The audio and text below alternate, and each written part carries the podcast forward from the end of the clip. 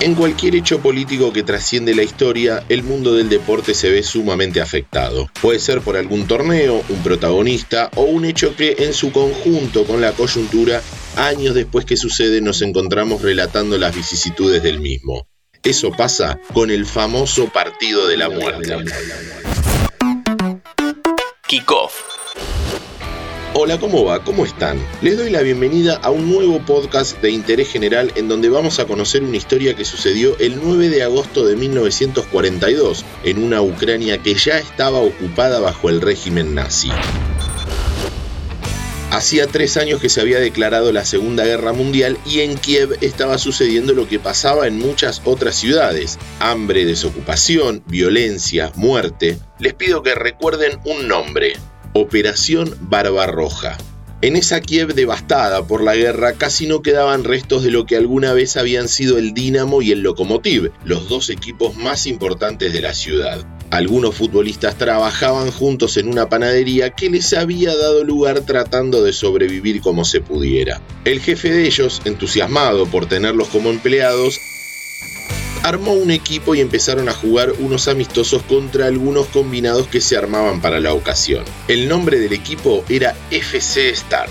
El Start jugó su primer encuentro en junio de 1942 ante el RUK, un equipo local al que goleó 7 a 2. Poco después pasó a medirse a equipos formados por soldados alemanes, húngaros y rumanos. Eran todas victorias hasta que llegó el momento de jugar contra un combinado armado para la ocasión, el Flakelf conjunto formado por militares de élite de la aviación alemana, al que derrotó por 5 a 1. ¿Se acuerdan que les dije que memoricen el nombre Operación Barbarroja? El mismo fue el utilizado para la invasión a la Unión Soviética por parte de la Alemania nazi y algunos de sus aliados. Y de esa operación habían participado los militares que más tarde fueron parte del Flakel. La derrota de los alemanes a manos de unos ucranianos desnutridos y que sufrían las secuelas de la guerra caló hondo en la estructura militar nazi.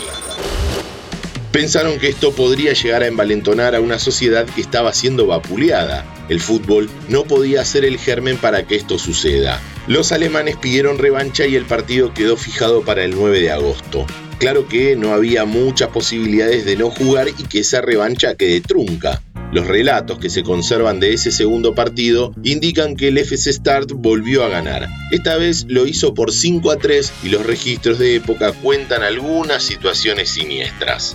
Antes de conocerlas, te recuerdo que si te gustan nuestros podcasts, podés seguir el canal de Interés General para tenernos todos los días en tu Spotify. Búscanos como Interés General Podcast, apretás la campanita y listo. Se cuenta que antes del partido un oficial de la CSS les pidió a los ucranianos que hicieran el saludo nazi a las autoridades que se encontraban en el estadio. Los futbolistas se negaron. Otra es que en el entretiempo un oficial alemán fue hasta el vestuario para advertirles sobre las consecuencias que podían llegar a tener si volvían a ganar. Makar Goncharenko hizo un gol tras bailar a toda la saga alemana. Y otro, el defensa Alexei Klimenko, hizo lo propio en el final del partido. El diario Marca de España señala, sin embargo, no marcó, regateó hasta al portero rival, pero optó por el humillante indulto. El Start era ya el orgullo de Kiev, su última esperanza de resistencia y libertad.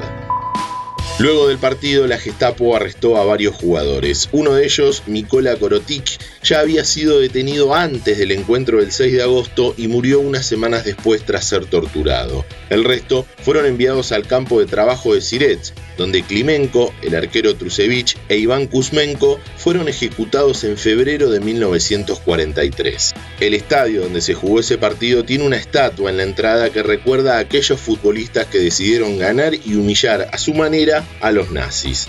De la rosa solo nos queda el nombre, reza el epitafio de la escultura. Además, se le cambió el nombre y se llama Star Stadium. Y para finalizar, aquellos que al día de hoy poseen una entrada del partido jugado el 9 de agosto de 1942 siguen teniendo libre acceso a los partidos del Dinamo.